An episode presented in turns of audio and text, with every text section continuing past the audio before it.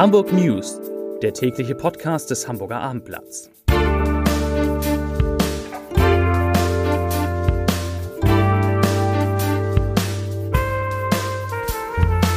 Herzlich willkommen und moin moin.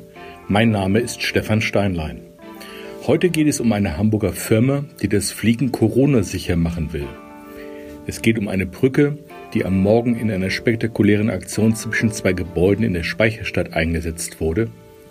Es geht um die Jahresbilanz der Hamburger Feuerwehr und darum, was der SPD-Fraktionschef in der Bürgerschaft, der Kinschaft, in der Innenstadt vorhat. Zunächst aber, wie immer, die Top 5, die fünf meistgelesenen Texte auf abendblatt.de. Auf Platz 5 Kinderbonus, wie Eltern vom Corona-Kindergeld profitieren. Auf Platz 4 Steuern auf Renten zu hoch, zahlen Rentner bald weniger. Auf Platz 3 Geheime Aktion, riesige Neuerung für das Miniatur Wunderland. Auf Platz 2 Altes Land, Obstbauern könnten Kirschen nicht verkaufen. Auf Platz 1 Transfer beim HSV. Das können die Fans von Jasula erwarten. Kommen wir jetzt zu den Nachrichten. Halbzeit. In diesen Tagen ist die Mitte der Sommerferien erreicht. Das hat der Flughafen zum Anlass genommen, eine erste Bilanz zu ziehen. Demnach sind nach den Corona-bedingt sehr ruhigen Monaten die Passagierzahlen wieder deutlich gestiegen. Und zwar auf 10.000 zuletzt pro Tag. Bis zu 140 Flugzeuge starten und landen wieder täglich in Futzbüttel. Damit hat sich das Verkehrsaufkommen seit Beginn der Ferien nahezu verdoppelt. Aber wie gefährlich oder ungefährlich ist Fliegen eigentlich in Zeiten von Corona? Und wie lässt sich das Risiko noch weiter minimieren? Daran arbeiten diverse Unternehmen, auch hier in Hamburg. Eins davon ist der auf Kabinentechnik spezialisierte Zulieferer Deal Aviation. Der arbeitet an Lösungen, die das Fliegen weiter sicherer machen soll. Das Unternehmen hat sich drei verschiedene Aufgabenfelder vorgenommen auf denen man marktreife Produkte schon innerhalb der nächsten Monate präsentieren will. Es geht um eine möglichst virenfreie Innenluft, eine weitgehend kontaktlose Benutzung von Kabineneinbauten wie beispielsweise der Toilette sowie um die Desinfektion mittels ultraviolettem Licht.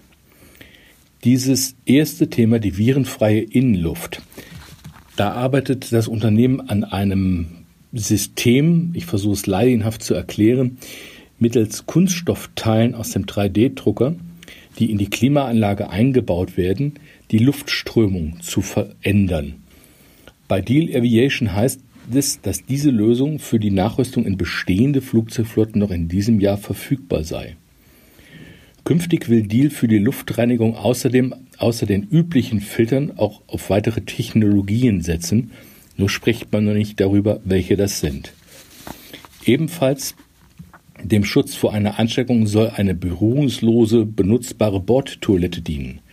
Mittels einer Art von Bewegungsmeldern kann man den Waschraum betreten, den Deckel öffnen, die Spülung betätigen, den Wasserhahn einschließlich der Temperaturregelung sowie den Seifenspender bedienen und den Raum wieder verlassen, ohne auch nur irgendetwas angefasst zu haben. Die zweite Nachricht. Das Miniatur-Wunderland in der Speicherstadt ohnehin schon die größte Modelleisenbahn der Welt, wird jetzt noch größer. Heute Morgen wurde eine 36 Tonnen schwere Brücke über das Fleet zwischen zwei Speichern eingesetzt. Die neue Brücke entstand in Zusammenarbeit mit der HALA und mit dem Denkmalschutzamt und ist gleich in zweifacher Hinsicht ein Aufbruch zu neuen Ufern.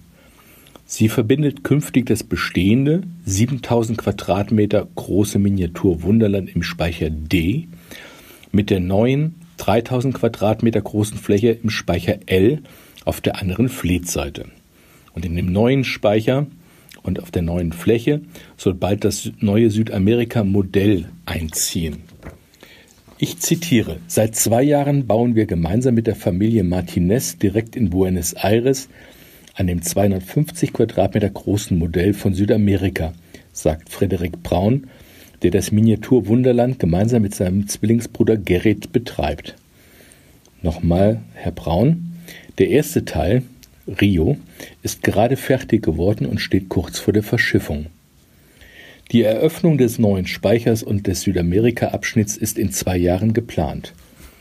Im großen Interview mit dem Hamburger Abendblatt geht Dirk Kienscherf, der Vorsitzende der SPD-Fraktion in der Bürgerschaft, ausführlich auf die aktuelle Diskussion ein, wie man die Innenstadt attraktiver machen kann. Kienscherf hält es für realistisch, dass der Jungfernstieg von Ende nächsten Jahres an für den privaten Auto- und Motorradverkehr gesperrt wird Vorher aber könne es schon versuchsweise temporäre Sperrungen geben, zum Beispiel am Wochenende. Kienscher fordert zudem von den Grundeigentümern niedrigere Mieten in der Innenstadt und er hält den Bau, den Neubau von jährlich mindestens 100 Wohnungen in der City für möglich. Klar bekennt sich der SPD-Politiker zur Reduzierung des Individualverkehrs per Auto in der ganzen Stadt und zu einer Reduzierung von Parkplätzen speziell in der Innenstadt. Das nächste Thema. Nach exklusiven Informationen des Hamburger Abendblatts ist die Zahl der Brandtoten in Hamburg im vergangenen Jahr mit nur fünf Menschen auf dem historischen Tiefstand gesunken. Auch die Zahl der Verletzten nahm deutlich ab. Unterdessen plant die Stadt den Bau von zehn neuen Rettungswachen für die Feuerwehr, damit diese öfter wie vorgesehen innerhalb von acht Minuten am Einsatzort sein kann. Neue Rettungswachen soll es unter anderem an den Standorten in Volksdorf, Allermöhe, Neugraben-Fischbeck und am Millantorplatz auf St. Pauli geben. Die nächste Nachricht. Hamburg wird noch in diesem Sommer weitere kranke Kinder aus griechischen Flüchtlingslagern aufnehmen. 41 Mädchen und Jungen sowie deren Eltern und Geschwister sind im Gespräch, zu uns zu kommen.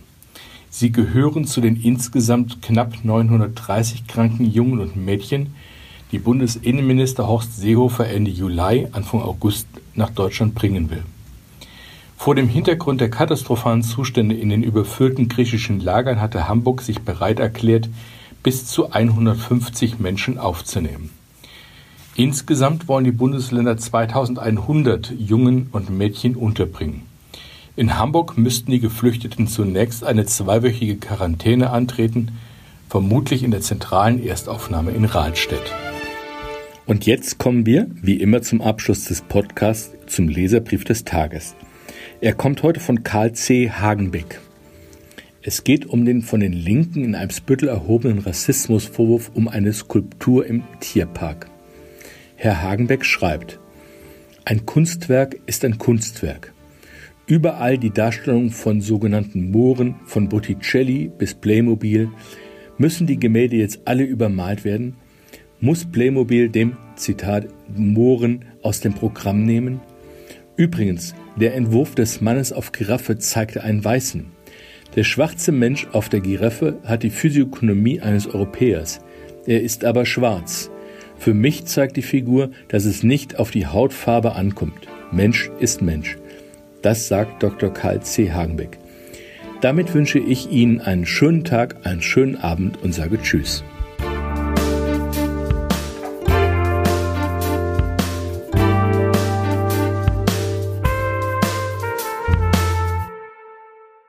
Weitere Podcasts vom Hamburger Abendblatt finden Sie auf abendblatt.de slash podcast.